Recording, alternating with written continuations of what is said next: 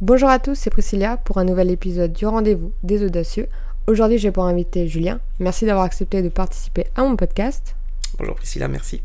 Alors, tu es le CEO et le cofondateur de Fine Customer. C'est un logiciel de prospection B2B que tu as fondé avec Julien en mars 2020. J'aimerais qu'on parle du, euh, de l'avant, avant Fine Customer, euh, et parler d'Eliro que tu vas aussi monter avec Julien. Et euh, c'était donc une plateforme innovante pour les entreprises pour faciliter l'organisation des sorties et des courts séjours. Moi, j'avais l'impression que c'était une boîte vraiment avec un énorme potentiel. Donc, euh, qu'est-ce qui s'est passé? Je sais pas, à ton avis? Je pense que c'était un petit Covid. un truc comme ça qui s'est passé. Comme dit, on était spécialisé dans le tourisme, l'événementiel et le loisir. Euh, pour les entreprises, donc l'organisation d'événements pour les entreprises. du coup, le tourisme a fermé, l'événementiel a fermé, les loisirs ont fermé, les entreprises aussi, pour la plupart, ont fermé. Donc du coup, euh, on est passé de 50 000 euros de chiffre d'affaires mensuel à 0 euros du jour au lendemain. Et euh, toi, comment, comment tu l'as vécu? Ah ben, euh, le premier mois, on peut parler de... Alors, sachant que le tourisme a un petit peu fermé avant qu'il y ait le confinement et ce genre d'action-là, on a commencé à sentir que ça sentait vraiment pas bon, là, on sentait que ça arrivait. Euh, ça devenait de plus en plus dur. Et quand ça a fermé, ben, nous, on était ben, tout simplement en PLS sur le canapé, à se dire, ben, ben, je viens de couler une boîte avec un énorme potentiel. Qu'est-ce que, que je vais faire? Et donc pendant un mois, on est resté euh, à pleurer, euh, sur la montée sur notre, sur notre sort, sur le, coup de malchance. Et l'idée, c'est que on est des commerciaux, mon associé et moi, donc Julien et moi, on est des commerciaux. Et euh, le commercial, quand il fait un mauvais mois, ben, le mois d'après, ben, il, se, il se remotive pour faire un excellent mois. Et c'est exactement ce qu'on a fait en avril, où on s'est dit, bon, ben, justement, euh, notre métier, c'est de vendre. Donc, qu'est-ce qu'on va faire? Bon, On va aider les entreprises qui euh, ne savent pas comment se digitaliser, qui ne savent pas comment comme, enfin, automatiser certaines actions de prospection commerciale, comment gagner du temps, comment être plus efficace. Ben, à partir de là, on a décidé de les aider. qu'on a commencé en mode agence, euh, le Fine Customer n'était pas encore né, hein, donc on a commencé en mode agence où euh, on accompagnait les entreprises, on leur créait des bases de données facilement sans qu'ils les payent des millions. On les accompagnait et au fur et à mesure on a vu qu'il y avait un énorme euh, vide dans cette zone-là. Ça veut dire qu'aujourd'hui il y a beaucoup de gros hackers qui, qui, disent bah, c'est facile, il suffit de plugger ça, ça, ça et ça et ça et ça. Mais quand on est Jean-Charles de la TPE de peinture qui est juste à côté, bah, tout ça on sait pas faire. Et pourtant aujourd'hui l'aspect digital est devenu super important. Euh, sans cette formation-là, sans cette partie-là, ben, on, est moins bon. Euh, je dis pas qu'on est mauvais, hein, je dis qu'on est moins bon.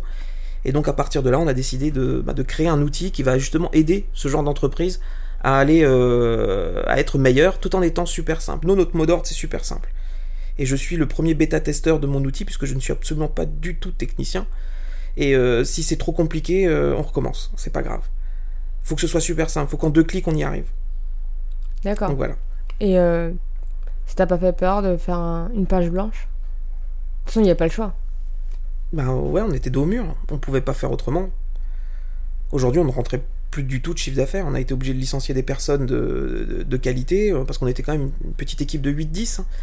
Et on a été obligé de, licencier tout le monde. On parle de chômage partiel, euh, voilà, ce genre de choses-là. Mais on pouvait pas on pouvait pas. Il y avait des, il y avait des étudiants qui euh, devaient finir leur année, euh, voilà.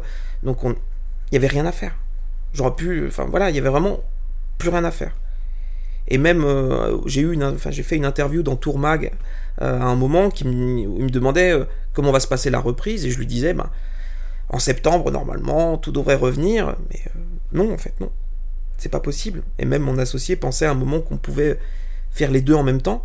Euh, et, en fait, ben non, pas du tout, c'est pas possible. Aujourd'hui, euh, Eliro est, mort, euh, mort de chez mort. Et ça va, tu regrettes pas? J'ai jamais aucun regret sur ce que je fais, jamais aucun. il peut y avoir quelques remords, ça peut arriver, mais jamais aucun regret. L'expérience Eliro était fantastique. On avait appuyé sur un, sur, un, sur un point, sur un pain point hyper important. L'organisation d'événements, justement, comment faire, comment mettre en relation les gens on savait que ça marchait. Maintenant, euh, aujourd'hui, euh, franchement, c'est une super expérience et tout ce qu'on a réussi à faire avec Eliro, on l'a tout simplement transvasé vers quelque chose de super excitant parce que cette fois-ci, c'est plus juste certaines entreprises quand ils veulent faire un événement.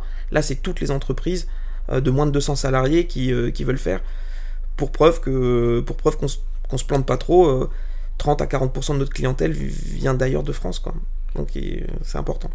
Et donc, vu euh, que tu as transposé Eliro sur Fine Customer, Mhm. je pense que ça a pris plus rapidement. Alors, euh, Parce que ça a l'air. Enfin, moi, j'ai l'impression que vous tournez bien là. Ça, alors ça tourne pas mal, on va pas, va, va pas se mentir, ça, ça monte, ça va pas assez vite, à mon goût, parce qu'il faut pas oublier que même si on a euh, rentré de l'argent pendant un moment, euh, il y a eu euh, une grosse phase de creux, et que les charges, elles, sont restées. Donc forcément, notre trésorerie a, euh, a fondu comme neige au soleil. Maintenant, euh, effectivement, ça prend bien.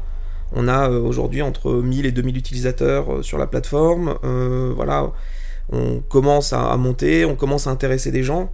Euh, des investisseurs bien évidemment, mais euh, voilà, on commence surtout à intéresser des, des entreprises, des grosses boîtes de plus en plus, qui voient tout l'intérêt d'avoir un outil simple pour prospecter sur, euh, sur LinkedIn. Et encore, nous, notre outil, c'est pas un outil de prospection, c'est un outil qui va permettre de créer ta base de données le plus facilement possible. Donc c'est vraiment la première étape de la prospection commerciale qu'on a simplifiée en un claquement de doigts. Un CRM Non? Non, on est même avant le CRM. D'accord. C'est-à-dire qu'aujourd'hui, on, on prend Priscilla qui veut aller prospecter euh, ben, euh, 200 entreprises autour de chez elle. Ben, euh, comment est-ce qu'elle va faire pour les contacter? Elle a besoin du numéro de téléphone, de l'email. L'email est devenu impératif. Euh, donc, euh, on arrive à avoir euh, ben, récupérer les emails en partant de données plutôt basiques. Euh, on, travaille beaucoup sur LinkedIn, bien évidemment. Mais aujourd'hui, on a une nouvelle version qui est en train d'être créée où on pourra travailler et sur LinkedIn, mais aussi sur Google, sur euh, d'autres outils, sur le net, euh, sur des annuaires, etc., etc. Ce qui va permettre d'extraire des données basiques, nom, prénom, entreprise, et à partir de là, nous, on arrive à récupérer l'email, le numéro de téléphone, les infos légales, et notre outil permet aussi de simplement l'envoyer vers justement, tu parlais de CRM, ben, vers ton CRM, vers tes outils d'envoi d'email ou euh, tes outils euh, d'envoi de messages sur LinkedIn. Mm, Parce que euh, tout le monde. ah, c'est un peu du scrap. Non, comme du scrapping. C'est du scrapping. Voilà, c'est ça. Scrapping enrichissement. ouais, ouais. Ouais, parce que euh, tout le monde voudrait euh, une bonne base de données, pas trop chère, parce que quand on paye des gens des bots, etc., on sait pas si c'est assez qualitatif. euh, C'est ça. et ça peut vite monter cher quand tu Ça demandes à un cher. développeur. Plus l'information est compliquée, Mm. plus l'information est compliquée à trouver, plus c'est cher. Et nous, en fait, on a décidé de vraiment de ne pas faire payer ça très cher, c'est l'objectif, et euh, d'avoir une qualité euh, qui dépasse en fait euh, tout le monde. Parce que après, les gens ils payent un abonnement par mois, non? C'est ça, Ouais, c'est un SaaS. exactement. Je commence à connaître des trucs sur les startups, tu vois. et de toute façon, c'est la meilleure chose à faire, c'est les SaaS, j'ai l'impression. Non, pas forcément. Pour les startups, Non, pas Non. forcément. j'ai l'impression qu'il n'y a que ça. La SaaS, le- un outil SaaS, c'est c'est ce qui te permet de d'avoir l'illusion d'avoir une super croissance. Mais en fait, faut pas se dire c'est un SaaS ou quoi que ce soit. En fait, faut juste apporter une solution à un problème. Et euh, vu que toi, tu étais commercial, tu t'es dit là, il y aurait une solution à un problème? Ben, euh, en tant que commercial, je sais ce que c'est que de travailler sur une base de données toute pourrie. Parce qu'on perd énormément de temps. On n'a que le nom, le prénom. euh, Qu'est-ce qu'on fait? On va chercher sur Google, on récupère l'information, on tombe sur un standard. euh, euh, L'email, il est pas bon, il nous revient. Donc, du coup, quand on envoie des séries d'emails, ben, il y en a 80% qui sont nuls. Donc, je sais quelle est la galère de perdre son temps à essayer de qualifier la base de données. Et aujourd'hui, beaucoup d'entreprises, beaucoup de startups utilisent des stagiaires pour qualifier la base de données. Ils appellent, ils prennent les informations, ils raccrochent. Ce qui est un boulot hyper chiant. Tandis que plutôt que de payer un, commercial euh, à perdre son temps à remplir la base de données, bah, il lui suffit simplement d'appuyer sur deux boutons, de savoir faire un copier-coller, et à partir de là, il, euh, a une base de données hyper quali.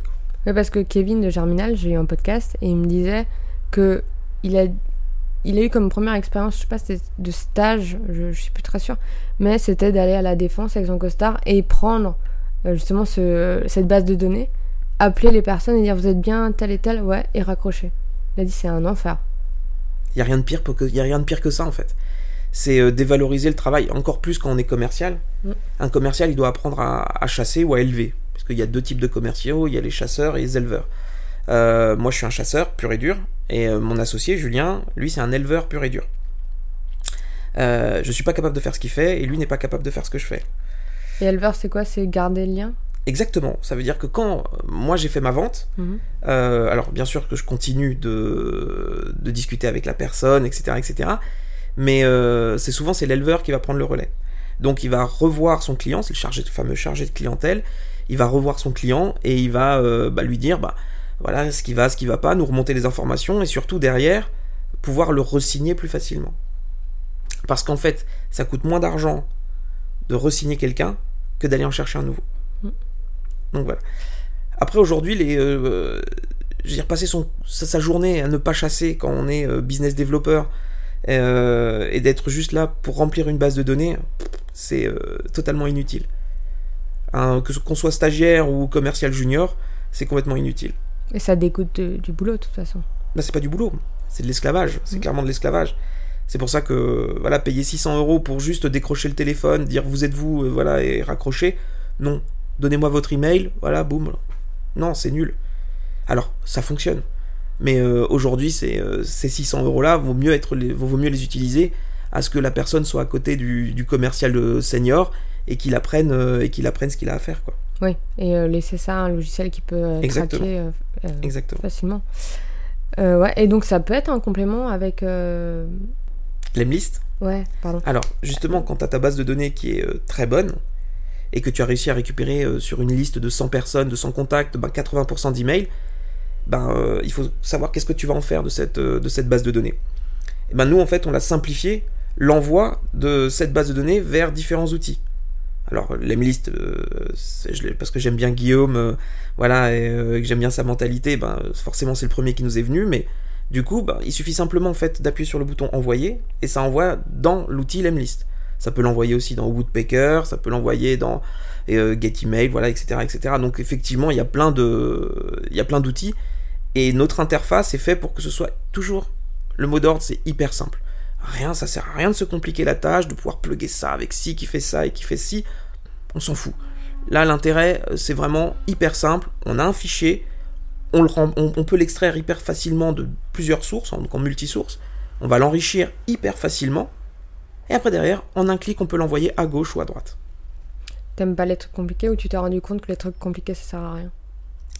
Alors, c'est pas que j'aime pas les trucs compliqués, euh, c'est que j'aime bien simplifier les trucs compliqués. Aujourd'hui, quand je vois certains outils, je, ne citerai pas le nom, ils disent mais c'est super simple, et ils me montrent un schéma, mais d'une complexité. Moi j'ai le nez qui saigne à ce moment-là. Euh, je suis là, je suis Ok, d'accord. Donc ça, c'est pour des personnes qui sont une certaine, entre guillemets, élite. Les fameux euh, gros hackers, gros marketeurs, etc. Euh, mais en fait, la réalité du métier, c'est pas de créer une, fausse croissance. C'est de simplifier le travail des gens. Euh, parce qu'en fait, à créer une fausse croissance, on va créer ce qu'on appelle une bulle. Une bulle, et au bout d'un moment, quand il y aura un nouvel outil, cette bulle va dégonfler et ça, va, ça va se gonfler ailleurs. Moi, ce que je recherche, c'est d'avoir quelque chose qui. l'outil du quotidien. Un outil qui soit hyper simple. Et euh, alors, peut-être que ça peut paraître un peu vantard, mais euh, Steve Jobs, quand il a créé l'iPhone, c'était pour simplifier tout. Et euh, quand on montre l'image d'un Blueberry, enfin d'un BlackBerry, pardon, c'est BlackBerry, BlackBerry avec l'iPhone, il a montré en fait quelle était la simplicité. Avec un doigt, on peut tout faire. Ben c'est exactement ça. Mac en est voilà toujours simple, faire simple. Pourtant, tout ce qu'il y a à l'intérieur est hyper compliqué. Ben nous, c'est ce qu'on recherche à faire. C'est un outil du quotidien. Ce qu'on fait nous, ce qui tourne en dessous, c'est super, euh, c'est super compliqué. Mais par contre, derrière, euh, pour l'utilisateur, c'est ultra simple. Et tu as plus de chances qu'il reste Par exemple, oui. Parce que ça devient compliqué, il faut être technicien. Genre moi, dans la data analyse, je cherche des bons logiciels pour, euh, pour mes clients, mais même moi, je me perds, je me dis, oh, c'est trop bien, il y a trop de trucs. je me dis, si t'es pas passionné ou technicien, t'as envie de tout lâcher. Quoi. Ah, c'est ça, après, derrière, quand je vois, il y a certains outils qui vraiment qui sont j'ai presque envie de le citer, mais je le citerai pas. Mais euh, l'idée, c'est que aujourd'hui, les outils sont vraiment beaucoup, beaucoup trop compliqués avec de l'anglicisme, euh, enfin du franglais euh, à tire larigot. et aujourd'hui, c'est pas la réalité en fait. les gens, ah, en plus après le Covid, ils ont besoin d'avoir un outil simple de, et de faire du business hyper simplement. Moi, je voulais parler du côté technique et je voulais savoir comment on crée en fait quelque chose comme ça. Si quelqu'un veut se lancer dans dans un outil qui. Mhm. Est-ce qu'il paye euh, quelqu'un spécialisé, mais il va faire un gros trou dans son. Dans son budget. Ouais, dans son budget qu'il a peut-être pas, voilà. Ou il y va tout seul. Alors, tu viens de poser la question à la pire personne euh, pour ça. Parce que nous, on a fait, euh, on a fait les pires erreurs possibles. Donc, on- comme je te le disais, on est deux commerciaux. On s'est absolument pas développé, puis on s'est dit, tiens, on va faire, on va développer un logiciel. Ouais, on n'était pas les plus intelligents à ce C'est moment-là. beau sur le papier, tu vois. Même sur le papier, c'était, personne nous a dit, les gars, c'est un logiciel. Il faut un développeur. Donc, effectivement, deux solutions. Nous, on a fait appel à une agence. Euh, ça s'est mal passé euh, pour, euh, pour Eliro à l'époque. Et, euh, et là, maintenant, on fait appel. on, on a un associé avec nous. Julien? Non, pas non, non, non, il s'appelle pas Julien. Ça, ça aurait pu, il aurait pu s'appeler Julien, mais on, on l'appellera Julien par souci d'anonymat. Euh, mais voilà, donc du coup, euh, parce qu'il n'est pas encore officiellement dans la boîte et il a encore une autre boîte, donc il veut pas euh, qu'il y ait de soucis. Julien. Donc on l'appellera Julien par souci d'anonymat. Et, euh, et donc voilà, l'idée c'est que voilà, on s'est associé. Du coup, on a un troisième, troisième larron dans la boîte qui lui cette fois-ci est technique et ça va faire un bien fou. Oui, parce que c'est conseillé quand même d'avoir C'est le mieux. C'est le mieux. Après, aujourd'hui, il existe des solutions en no-code. euh, mais euh, voilà, il faut connaître, il faut savoir ce qu'on veut. Mais en fait, l'idée, c'est pas tant l'aspect logiciel qui est important. Et j'en reviens à la- le pain point, vraiment le, le point le plus important, qui est quel est le problème que tu résous. Et quand tu résous, quand tu sais que tu as résolu ce problème, que tu trouves que tu as la bonne idée, il faut en parler autour de toi. Quand on parle autour de toi, est-ce que tu as ce problème-là Tu vas, t'appelles des entrepreneurs, euh, et les gens sont ouverts, hein, faut pas avoir peur de les appeler. Euh, alors, on va se prendre quelques râteaux quand même, hein, mais il faut poser la question est-ce que vous avez ce problème-là? Oui. Est-ce que euh, vous aimeriez une solution qui résolve ce problème? Oui. Qu'est-ce que vous verriez? Voilà. Et il y a même des possibilités quelquefois que les clients financent la création de ta solution. Alors ça c'est dans le meilleur des cas, dans le meilleur des mondes, on est bien d'accord, mais il faut être convaincant. Un problème, une solution. Oui, comme partout. Et l'idée c'est que développeur, pas développeur, pas besoin. Oui, tu vois s'il y a la traction ou l'attractivité autour de ce que tu fais. souvent en fait l'erreur des développeurs quand ils sont seuls et qu'ils sont pas commerciaux, euh, les développeurs euh, ils développent un truc et ils voient si ça peut résoudre un problème.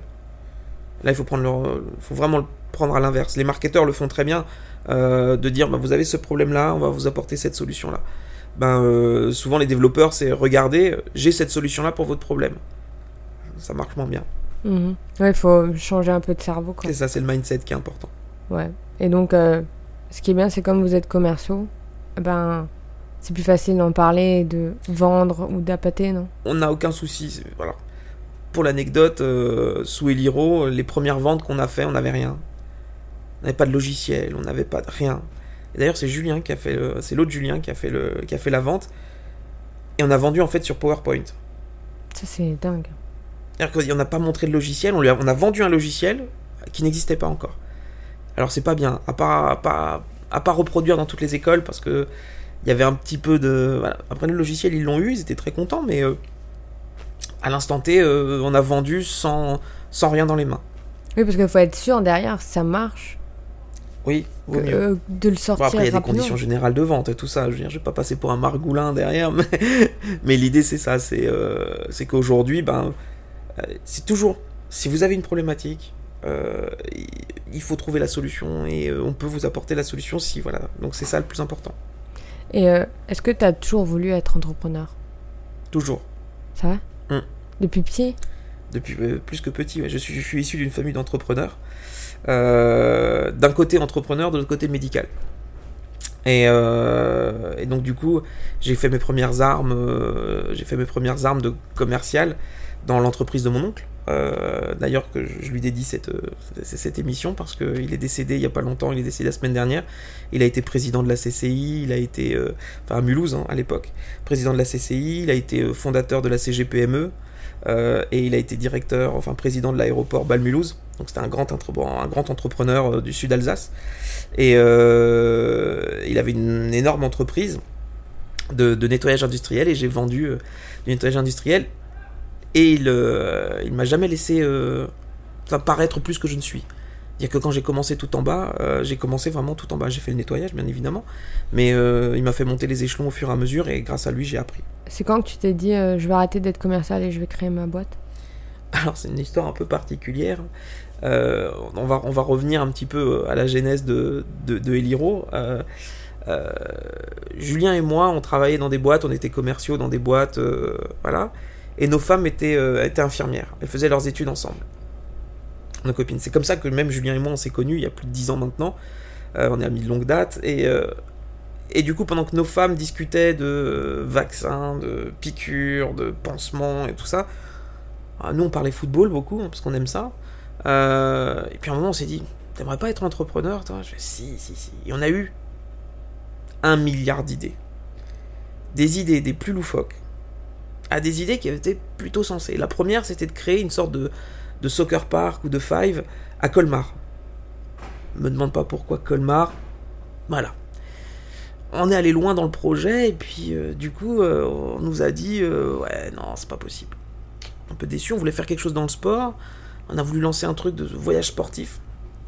Donc emmener les gens, donc c'est toute une genèse. Hein. donc le voyage, emmener les, gens des entreprises dans les événements sportifs.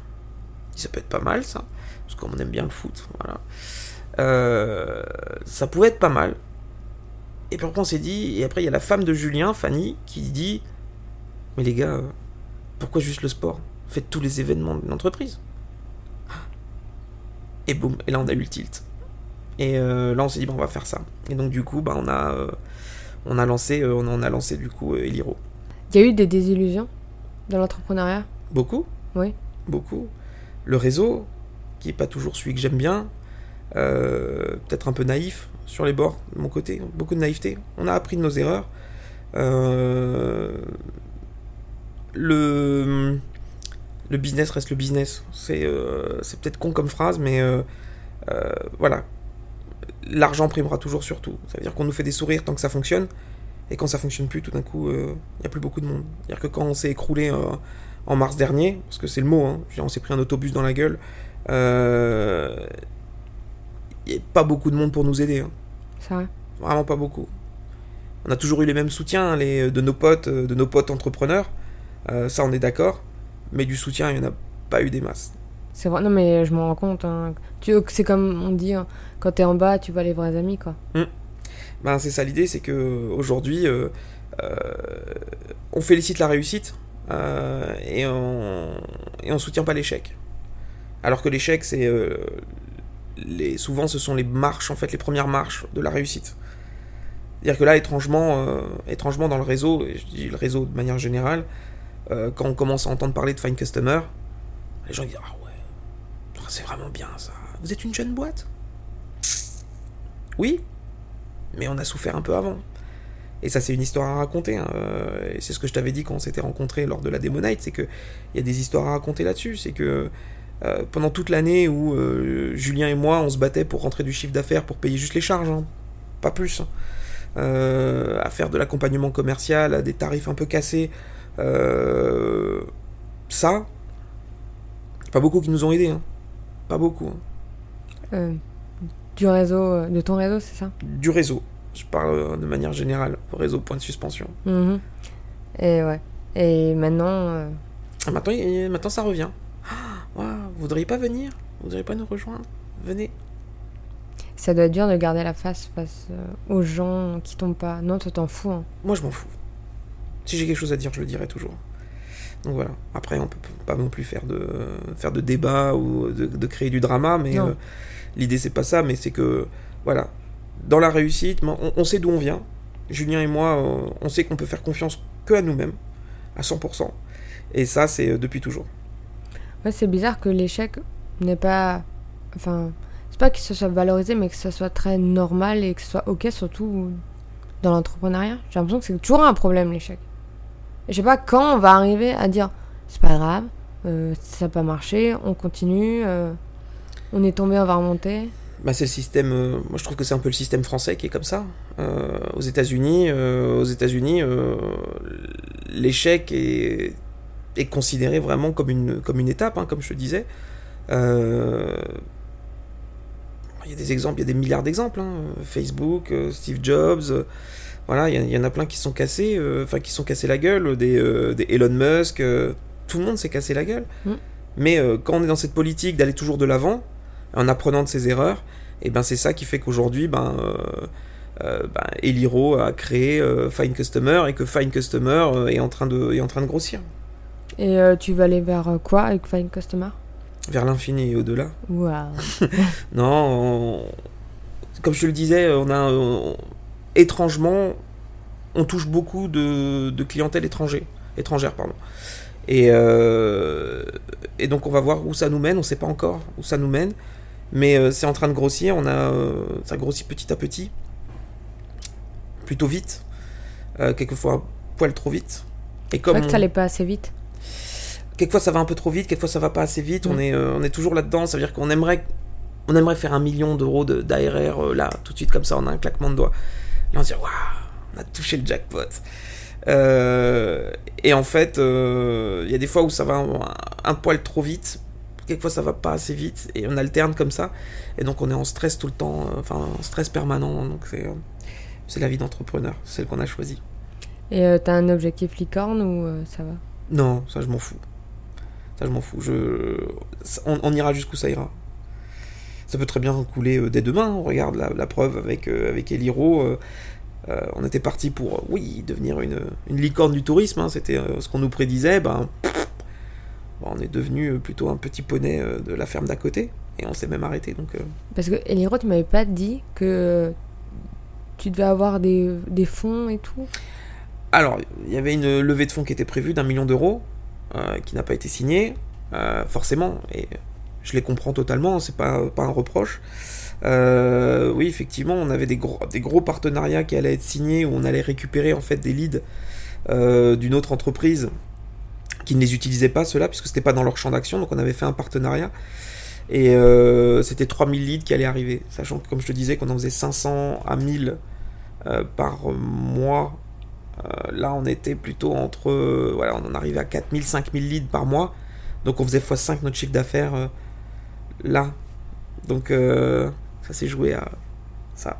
Il manquait juste une signature pour la levée de fonds. Un petit truc qui fait un nano particule, non Le Covid Ça s'est joué à ça C'est ça, ça s'est joué à une petite micro-particule. Euh, juste, je me dis, quand on a parlé du Covid en décembre, à hmm. dire ouais, il y a Il y a, euh, y a une. Euh, ça commence à se passer mal en Chine, etc. Tu t'es pas dit, ça commence à puer cette histoire, ou tu t'es dit non, il passera pas à la frontière? Alors, pour t'expliquer, euh, je, alors je suis italien, j'ai énormément de famille en Italie, et le Covid est arrivé en Italie. Donc j'avais les informations, en gros 15 jours avant tout le monde, alors c'est pas, c'est pas que j'avais du réseau, hein, mais c'est normal, ouais. Il y avait 15 jours de mm. décalage. Euh, et, le tourisme, ils ont commencé un petit peu à fermer les vannes à la mi-février. Donc en gros, je savais qu'on commençait, ça allait être compliqué. Donc j'essayais de booster mes équipes commerciales pour faites un max maintenant pour que voilà. Et euh, on pouvait pas anticiper euh, ça. Moi, je veux dire, un confinement, je pouvais pas l'anticiper. Une fermeture totale comme ça, je pouvais pas l'anticiper.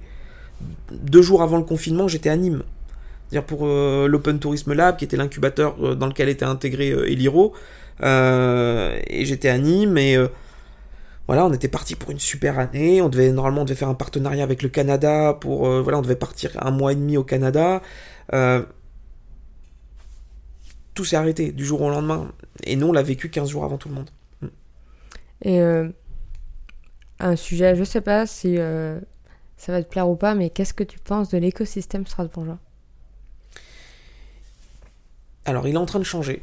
Euh, le, nouveau, bah, le, French Startup, je sais pas comment ils appellent ça, French Strasbourg Startup, voilà, ils ont toujours un nom. voilà, c'est en train de. Ça commence un peu à bouger je le trouve, comme d'habitude, c'est très alsacien, je le trouve très fermé, extrêmement fermé, très peu d'ouverture, extrêmement centré sur, les, euh, sur, le, sur la santé. Alors, faut dire aussi qu'on a une des meilleures universités euh, d'Europe euh, sur le sujet, donc je comprends, c'est normal. Donc on sort forcément des, des, scientifiques, des gens qui ont voilà, qui, en plus qui ont l'envie d'entreprendre, pardon mais je trouve que le chemin est trop direct en fait. C'est toujours les mêmes, euh, les mêmes acteurs. C'est-à-dire que j'aime bien, euh, j'aime bien discuter avec eux. Par exemple, le Semia ou euh, Incubator, voilà, ce genre de choses-là, mais il n'y en a que deux, quoi. sur toute l'Alsace. Alors peut-être que je, vais, me faire contredire un jour ou l'autre en me disant il y aura un troisième, il y a peut-être Cameo à Mulhouse. Mais aujourd'hui, des entrepreneurs, il y en a de Valdigofen jusqu'à Saverne. Mm. Donc il faut pouvoir les accompagner. Et le seul problème, c'est que le rêve de la start-up, c'est pas forcément le bon rêve. aujourd'hui, créer une entreprise, c'est bien. Qu'elle devienne une start-up, c'est super cool mais tout le monde n'est pas forcément un entrepreneur start-up, c'est juste un entrepreneur tout court. Et ça, il faut, que, il faut le comprendre dans, dans, le, dans l'écosystème. Et l'écosystème, je le trouve petit, et à force d'être trop petit, de pas assez s'ouvrir, je trouve qu'il, se sclérose à certains endroits, et ça, c'est pas bon, ça. Ouais, on va voir euh, s'il va s'ouvrir un jour et s'il va devenir un peu plus grand, parce que j'ai l'impression qu'on est un peu les petits poussets de France alors pas forcément les petits poussets, mais il y a, y a, des choses qu'ils doivent faire. Je veux dire, on, est une, on est une région touristique, et à l'époque, voilà, il n'y avait aucun, euh, aucun soutien pour les entreprises touristiques, à part le soutien traditionnel des euh, Semia ou mhm. autres, voilà. Hum, BPI, Semia. Mais je trouve que là, il y a des choses à faire, quoi. Il y a euh, du tourisme, il y en a plein, de la food tech, il y en a à foison. On est une région de tourisme, on est une région de bouffe, on est une région de science dire, on a de quoi faire, hein. on a une ouverture sur l'Europe, on a une ouverture sur... Et en fait, tout paraît super compliqué. Alors que normalement, on devrait ouvrir les vannes, on devrait ouvrir les vannes et, accueillir tous les entrepreneurs euh, alsaciens qui ont envie de qui ont envie justement de créer quelque chose pour se regrouper. Et je trouve que c'est juste dommage de se contenter de dire ben euh, euh, qu'est-ce que vous faites, qu'est-ce que vous amenez, etc. etc. Il faut, il faut qu'il y ait des pôles qui soient créés, des pôles food euh, ben, je donne l'exemple de, de Hop Lunch, hein, de, de, Mathieu, qui est un pote. Euh, ben, lui, il a un super truc, quoi. Mais euh, voilà, pour sortir de là, il a créé lui-même, il a créé du coup lui-même. Pour, pour la santé, il y a, il y a qui est une boîte énormissime, qui est fantastique. Et, et puis voilà, pour, pour le tourisme, ben, il y avait nous à l'époque, il y a mes sorties CE maintenant qui s'appelle messorties.fr, voilà. Il y a des trucs qui fonctionnent très bien, donc il faut, il faut aller de l'avant, il faut s'ouvrir. Et euh, il faut pas euh, se cantonner. Euh, quand on dit qu'on est alsacien, ben, il faut en être fier, c'est sûr, mais il faut pouvoir s'ouvrir. Paris est à 1h40 d'ici, quoi. Et on peut leur mettre la, on peut leur mettre la dragée haute. Hein. Franchement, à, Paris, on n'en a pas à rougir. Hein. On a sorti des super boîtes, AR24, Scalingo, Quit, enfin Quit, voilà, des boîtes, il y en a à foison, quoi. Et on est plus fort que les Lyonnais. Hein. Je me suis engueulé avec un Lyonnais sur LinkedIn. Le post avait fait 70 000, plus de 70 000 vues. C'était un truc de fou. J'avais fait un buzz, mais enfin un mini buzz, mais voilà. Mais les Lyonnais, on leur marche dessus alors qu'on est euh, dix fois moins. Et euh, alors, faut pas rentrer dans ce genre de guéguerre, mais euh, mais l'idée c'est que purée, on a un potentiel fou et et je trouve que c'est toujours des, guerres d'ego, des, des guerres de secteur, et de dire l'un est mieux que l'autre, non, l'autre est mieux que l'un, et c'est pas bon. Déjà qu'on est tout petit, si on commence à faire ça, c'est pas bon. Euh, ça, je sais qu'on a très peu d'incubateurs. Genre, euh, incubateur est venu euh, en septembre, ça fait un an. Ouais. c'est bien, ça fait quoi, 10 ans qu'ils sont là, mais il en faudra au moins deux de plus. Bah, il y a le KMO à Mulhouse, et, c'est. Alors, non, il y en a un nouveau qui vient d'arriver. c'est celui de notre, de, de, notre expert comptable. Je vais faire un petit peu de pub pour lui. C'est Aconeo. Euh, voilà, c'est euh, de l'accompagnement. Euh, mais il faut avoir une vision, euh, vraiment une, vision beaucoup plus large. C'est-à-dire, si tu vises petit, tu taperas petit. Si tu vises grand, tu taperas grand. et voilà, c'est. je sais plus qui c'est qui l'a dit, je crois que c'est Oscar Wilde, ou je sais plus si c'est lui. Il a dit voilà, vise la lune, si, si tu le rates, c'est pas grave, au pire, il y a les étoiles, quoi. On n'est pas assez ambitieux? Hum, Ça manque d'ambition. Il y a. Alors, il y a Inouvo qui de Michel Husser qui fait euh, qui a une ambition justement américaine euh, voilà les échanges avec Boston. Euh, c'est ce genre de vision là qu'il faut avoir en fait de se dire alors le CEMIA est en train de le faire avec la santé mais que la santé voilà. Il faut que il faut soutenir dirais, une société comme Epopia elle doit être dans le monde entier. Elle doit être soutenue partout partout. Alors elle est soutenue bien évidemment mais il faut l'emmener il, il faut la satelliser tout de suite il faut la satelliser et, euh, et voilà, bah, euh, j'en reviens sur Uplunch, il faut la satelliser, Scalingo, Quit, il faut satelliser tout ça. Et ce serait vachement bien qu'il y ait euh, un, vrai mouvement qui nous emmène vers l'infini et au-delà.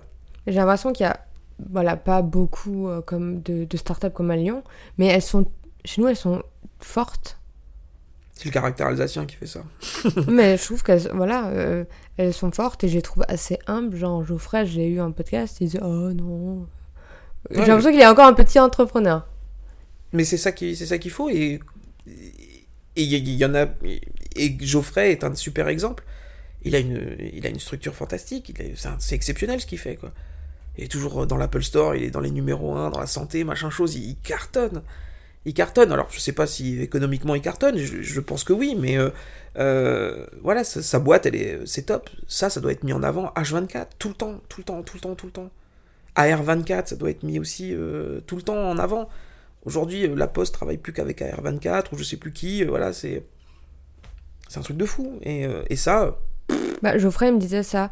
Il était content qu'on fasse un podcast ensemble parce qu'il disait que on parlait que des nouveaux et les vieux, les anciennes, enfin pas les vieux, les startups, mais les startups qui sont déjà matures, enfin ont déjà 5 ans, on n'en parle plus du tout. bah, en fait, il y a un intérêt, euh, il y a un intérêt économique à récupérer des jeunes startups, euh, à les accompagner. euh, Maintenant, voilà, faut pas que ce soit un intérêt économique, faut que ce soit un intérêt euh, général en fait. Et, pour montrer qu'on est là. Bah ouais, faut, faut qu'on arrive à créer le, Il faut. Je suis persuadé qu'il y a un Alsacien qui va, créer peut-être le nouveau Facebook, le nouveau Twitter ou, ou le, le- le nouveau SpaceX. J'en sais rien. Et on pourrait le faire. Ça fera qu'il y a des gens qui se tourneraient enfin euh, sur nous, qui diraient Ouais, Strasbourg, en fait, il y a des choses. Mais j'ai pas. Moi, ça me fait. euh, ça m'embête. J'allais dire. J'allais dire autre chose, mais ça m'embête d'avoir dû, par exemple, partir à Nîmes pour rentrer dans un incubateur. Ça, on l'a fait, nous. Et ça, tu te dis, mais c'est pas possible. Pourquoi? Parce que c'est trop étriqué. C'est mon avis, c'est un peu trop étriqué. Et, euh, et c'est pas qu'ils font mal leur travail. C'est pas ça, c'est que avec toutes les startups qu'on a, il y a des sub... Voilà, il y a, il y a, il y possibilité de... Il faut pas en laisser sur le carreau. Faut pas en laisser sur le carreau. C'est ça le plus important. Comme les places sont limitées, que tout le monde n'est pas, bah, il faut plus d'incubateurs, il faut plus de, il faut pouvoir regrouper, faire une, je sais pas moi, une cité de l'entre- de l'entrepreneuriat. Euh, ce qu'a fait la station F. Ben, euh, KMO euh, n'a rien à envier à la station F. hein. Qu'est-ce qui se passe? Je veux dire ça, il faut qu'on le fasse. Et il faut qu'il y ait des gens de Mulhouse, de Colmar, de Célestat, de Strasbourg, de Saverne qui. Et premièrement, il faut pas que ce soit que Strasbourg, parce qu'il y a des super entrepreneurs à Mulhouse aussi. Euh, et euh, il faut que ce soit tout le monde. Et c'est ça qui est bien. Il faut que l'entrepreneuriat vive comme ça. Et pas que euh, passer par la CCI, même si j'aime beaucoup la CCI, hein, c'est pas le problème, mais passer par la CCI, faire le chemin traditionnel, etc. Non, il faut, il faut pas créer de l'événement start-up, il faut créer de l'événement entrepreneuriat de manière générale. Aux États-Unis euh, et, et un peu à Paris, ils considèrent l'entrepreneuriat non pas comme le start-up, machin chose. Voilà, c'est l'entrepreneuriat, point final. Je suis chef d'entreprise. Et ça, il faut pouvoir se le mettre en, place. Il faut pas rêver à la start-up euh, idéale, mais il faut pas non plus euh, oublier que la personne qui, euh, qui crée des nœuds papillons, j'avais vu ça, euh, une Alsacienne qui crée des super nœuds papillons, elle le fait à la main. Ah, c'est une entreprise aussi. Et qui cartonne, sûrement. Mais à un moment, ils étaient très. Startup Nation- pardon. Ouais, alors ça c'est les politiques Macron et euh, voilà, mais euh, euh, effectivement c'est ça l'idée, c'est qu'aujourd'hui, aujourd'hui il faut pas voir start-up, faut plutôt prendre entrepreneuriat nation. Être son propre patron, c'est créer de l'emploi. Ça c'est important. Yann de Scalingo, il m'a dit Mhm. Ouais, dans 5 ans, normalement, c'est bon, on arrivera à avoir un gros pôle startup à Strasbourg. J'espère, j'espère. Mais Oui. je le crois quand il dit ça. Ben, je ferai pareil. Mhm. Il dit dans 5 ans. Mais c'est pour ça que je te disais euh, en début de podcast que le, la nouvelle équipe, euh, la nouvelle équipe qui est en train de se mettre en place, ils ont vraiment une vraie vision qui ouvre plus loin et ils sont, ils sont top. Ils sont vraiment top. Oui, vu que de Yann et Geoffrey sont depuis longtemps aussi dans. Mhm. Je me dis que peut-être qu'ils savent des choses ou ils sentent que ça va bien se passer. euh. Et puis c'est pas la moitié de gens intelligents, hein. c'est des gens super malins, super intelligents et euh, et bah, c'est des exemples pour même pour nous. hein. Je veux dire, l'âge n'a rien à voir là-dedans. Leur réussite euh, est un exemple pour nous. Rémi euh, Rémi fait partie de nos mentors aussi. C'est un ami que je connais depuis la fac et depuis euh, depuis plus de 20 ans. Euh, je l'ai connu euh, dans des situations autres euh, que celles de l'entrepreneuriat. Et voilà, c'est des, des modèles de réussite, des modèles de compétences et des modèles d'intelligence que, que moi, en fait, j'aime bien avoir autour de moi. Il y a de quoi faire, quoi. C'est top. On est une ville hyper... hy- Enfin, Strasbourg et l'Alsace, c'est génial. Et moi, je suis triste quand je vais à Paris. J'y ai vécu, ça me... je, je suis triste quand je suis à Paris. Vraiment, je suis heureux quand je suis en Alsace. Moi, je veux savoir quel est ton plus grand défaut. Je suis très impatient. Très impatient. Ça. Alors, je prends pas de décision non réfléchie. Par contre, je suis hyper impatient. Par exemple, ma femme est enceinte. Euh, Tu veux qu'il sorte maintenant ou ça Alors, je veux pas qu'il sorte maintenant, mais il y a deux mois, quand euh, elle était à son deuxième ou troisième mois, on aurait pu savoir euh, le sexe de l'enfant, mais on était à 50-50.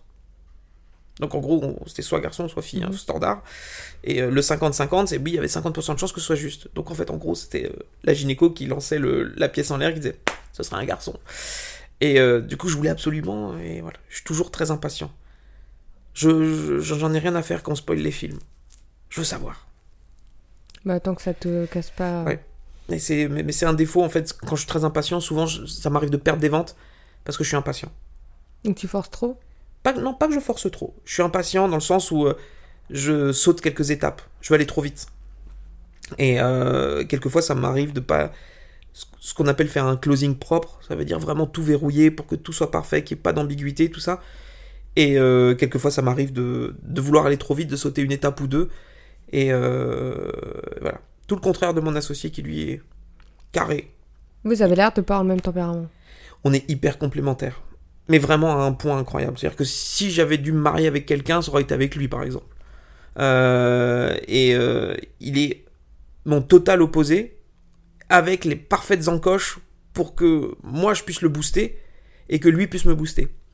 Et euh, notre duo pose, pose aussi problème. Bah, pour intégrer un troisième larron, un associé, c'est un compliqué. Parce que notre relation est tellement forte à Julien et à moi, c'est que bah, pour intégrer ça, il faut se lever tôt. On a trouvé la perle rare, mais il faut se lever tôt. Qu'est-ce que tu détestes faire dans ta boîte? Je déteste tout ce qui est administratif. C'est terrible.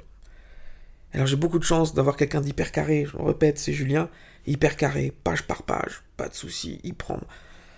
Moi c'est un, calvaire pour moi, c'est un calvaire pour moi. Moi je veux juste le résumer, combien on a, combien.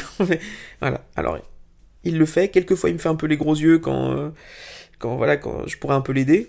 Euh, J'avoue et je m'excuse platement de pas l'aider, mais je suis une catastrophe. Même à la maison, hein, l'administratif, c'est terrible. Je peux, j'aime pas ça. Je suis un créatif. Je suis voilà, donc c'est forcément, euh, j'aime la musique, j'aime tout ça, mais euh, l'administratif, non, c'est pas possible. Bah, C'est pas sexy, ça donne pas envie, c'est long, c'est chiant. Euh, tout ça, Mm. mais en fait même ça me fait peur. C'est presque une phobie. C'est comme l'autre ministre là qui disait qu'il était euh, administratophobe là. Mais c'est pour ça qu'il a pas payé ses impôts pendant 20 ans. Alors, j'ai payé mes impôts, y a pas de souci, c'est pas le problème.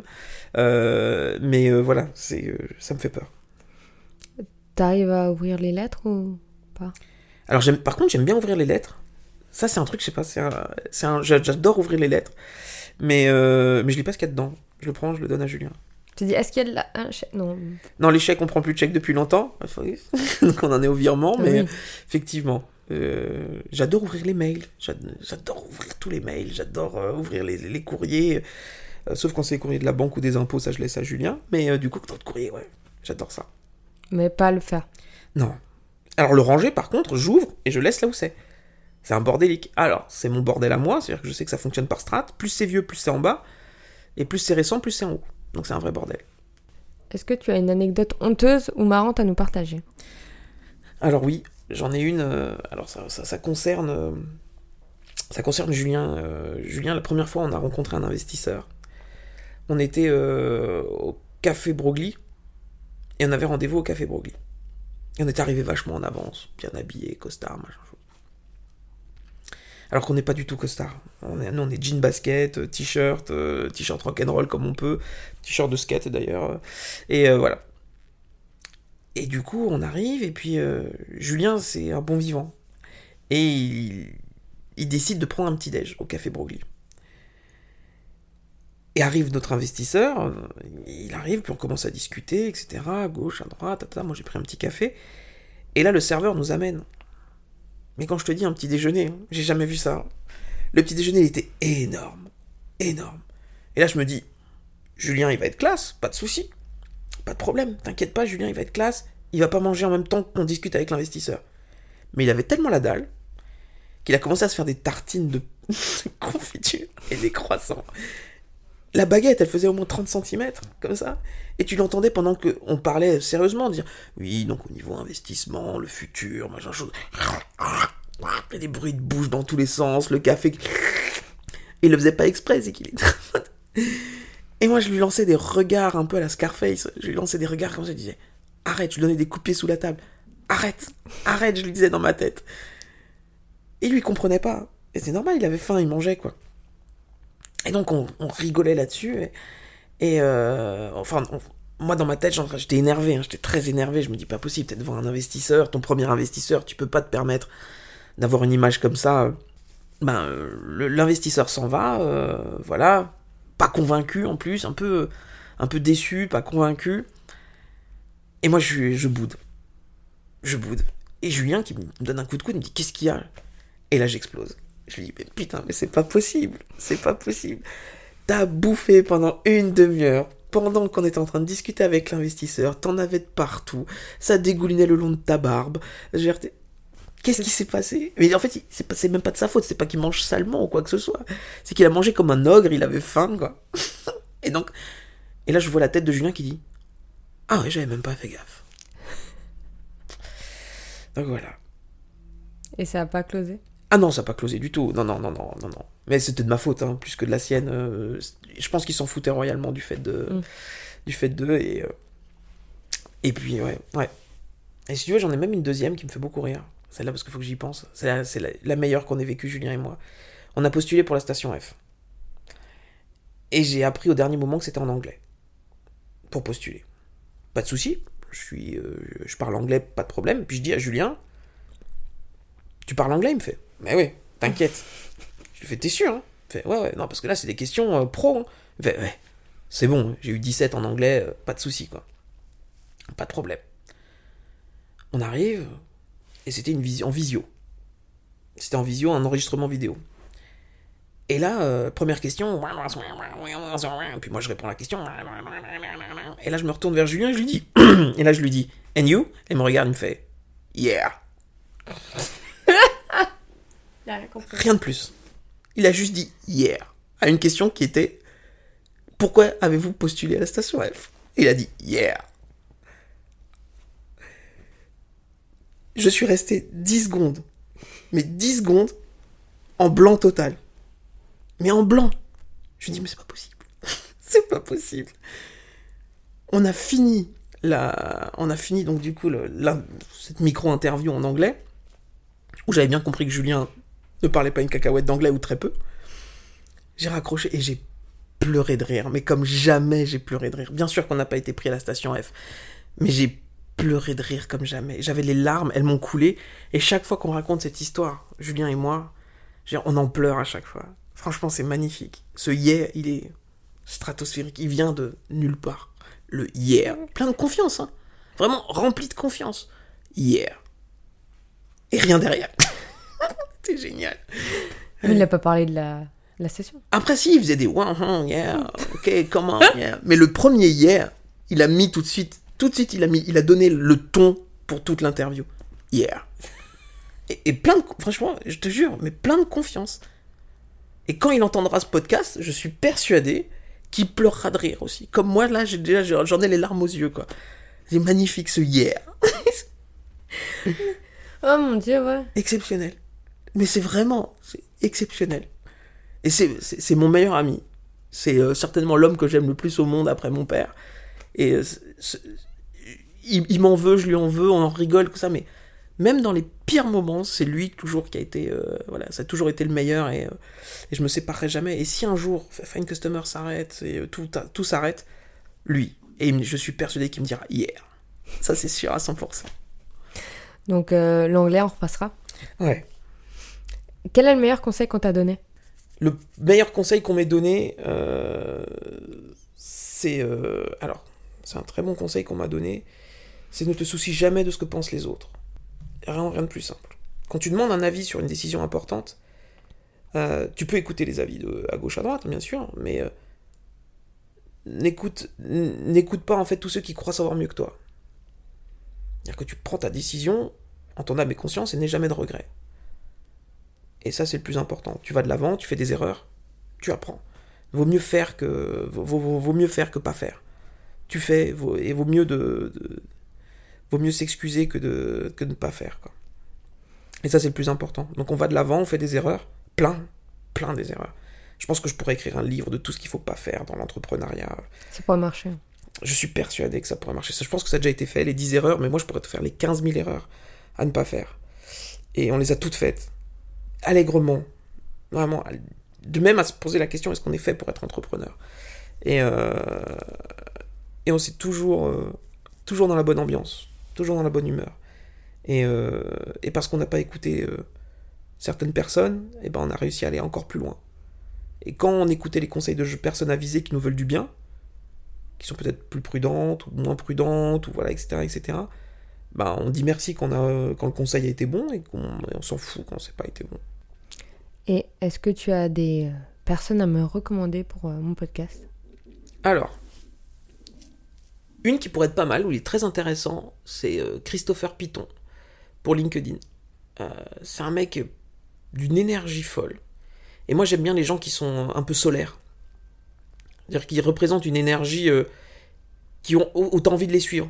Tu sais pas forcément ce qu'ils racontent, mais t'as envie de les suivre. Tu dis, putain, lui, ça a l'air d'être quelqu'un de bien, ça a l'air quelqu'un de cool, quelqu'un d'inspirant. J'aime bien ce genre de personne là. Christopher Piton en fait partie. Guillaume Mebèche en fait partie. Euh, Guillaume, c'est. Euh, j'aime pas son côté ultra marketing. Ça, j'aime pas. Euh, son coup de com qu'il a fait pour le fait d'avoir refusé 30 ah millions, ça a fait le buzz. Il a super bien réussi son coup. Mais je, s'il y a bien un truc qu'il ne fait pas, c'est se la péter. Et ça, c'est incroyable. Le mec, il a une licorne dans les mains. Il est en train de la mener avec Vianney, euh, avec Vianney et François. Donc ces deux associés, ils, sont en train de mener la barque, mais c'est magnifique. Et juste, le mec, il est cool. Je lui envoie un message sur LinkedIn. On s'est jamais vu. Hein. Je lui envoie un message sur LinkedIn, il me répond. Pas de souci. Je lui envoie un SMS, il me dit pas de problème. Je lui envoie un email, il me répond. Jamais, jamais, jamais, il se la pète, jamais il est au-dessus de tout. Il y en a d'autres qui sont un peu, je pète plus que mon cul et, euh, et euh, c'est très parisien. Lui, il est pépère. Il s'en fout, il a la vie cool. Alors, c'est sûr que c'est plus facile d'avoir la vie cool quand tu as, euh, quand tu as une licorne dans les mains et voilà, quoique. Mais il est, il est juste hyper solaire. Et puis franchement, alors j'aime beaucoup Rémi Perla, qui est pareil, qui est très solaire, d'une énergie folle. Euh, quoi qu'il fasse, il le fait à fond. Son projet est complètement barré dans tous les sens, mais euh, il a réussi à le faire fonctionner, c'est incroyable. Mais je l'ai fait avec. Euh, ouais, ouais, je sais, je sais. mais Rémi, c'est un ami et un, soutien incroyable. On peut ne pas se parler pendant 3, 4, 5 mois, et je l'appelle, je lui dis, putain, ça va pas pour ça, et puis, et puis on en discute sans forcément parler de, de business ou quoi que ce soit, mais voilà, il est, il est là avec nous, et, et c'est un mec bien. Euh, et, après, derrière, les deux derniers là que je pourrais te citer pour. Euh, c'est euh, Stéphane Paillard et Timothée Vézi, qui sont les, les cofondateurs de Once Upon a Time, qui ont créé un incubateur qui s'appelle Startup Camp, dans lequel on est. Et c'est deux mecs un peu. ils me font un peu penser à Julien et à moi. C'est-à-dire qu'il y a Stéphane qui est un peu en mode. bon, un peu comme moi, qui brasse de l'air, mais qui va quand même de l'avant, un peu le panzer, tu vois, qui est devant. Qui... Et puis t'as euh, as Timothée qui est très carré, Tim qui est très carré, très euh, voilà, on va faire ci, on va faire ça, tac, boum, un peu plus réservé, mais quand même qui, que tout le monde aime beaucoup. Et, euh, il ressemble plus à Julien, et euh, du coup on s'est très bien entendu. Et ils ont un projet monumental, ils ont leur startup camp. Il y a des super mentors, donc Guillaume, il y a Denis Cohen de, de Drop Contact. voilà, il y a plein plein de monde comme ça, et ils ont une cinquantaine de mentors. mais du top, top, top mentor. Et donc voilà, et donc ça va permettre de. Toi, ça, franchement, c'est des personnes à suivre euh, et à voir aussi parce que c'est des personnes hyper intéressantes. D'accord. Donc tu mettras en lien hmm? Tu mettras en lien Je te les mettrai tous en lien sans problème. Donc merci d'avoir participé à mon podcast. Merci à toi. Merci d'avoir écouté cet épisode jusqu'à la fin. Mais avant de partir, tu peux prendre juste deux minutes pour soutenir mon podcast en mettant 5 étoiles et un commentaire sur Apple Podcast si tu as un iPhone. Sinon, tu peux me suivre sur Spotify. Ça me permettrait de me faire connaître en remontant, tu vois, dans l'algorithme. Ça toucherait plus de personnes et on serait une plus grande communauté à m'écouter. Tu peux aussi le partager à un ami peut-être que euh, ça l'inspirera, peut-être qu'il en aurait besoin aujourd'hui pour être reboosté. Et euh, si tu veux être au courant des prochains épisodes, tu peux t'inscrire à ma newsletter. Je te fais des bisous et je te dis à bientôt.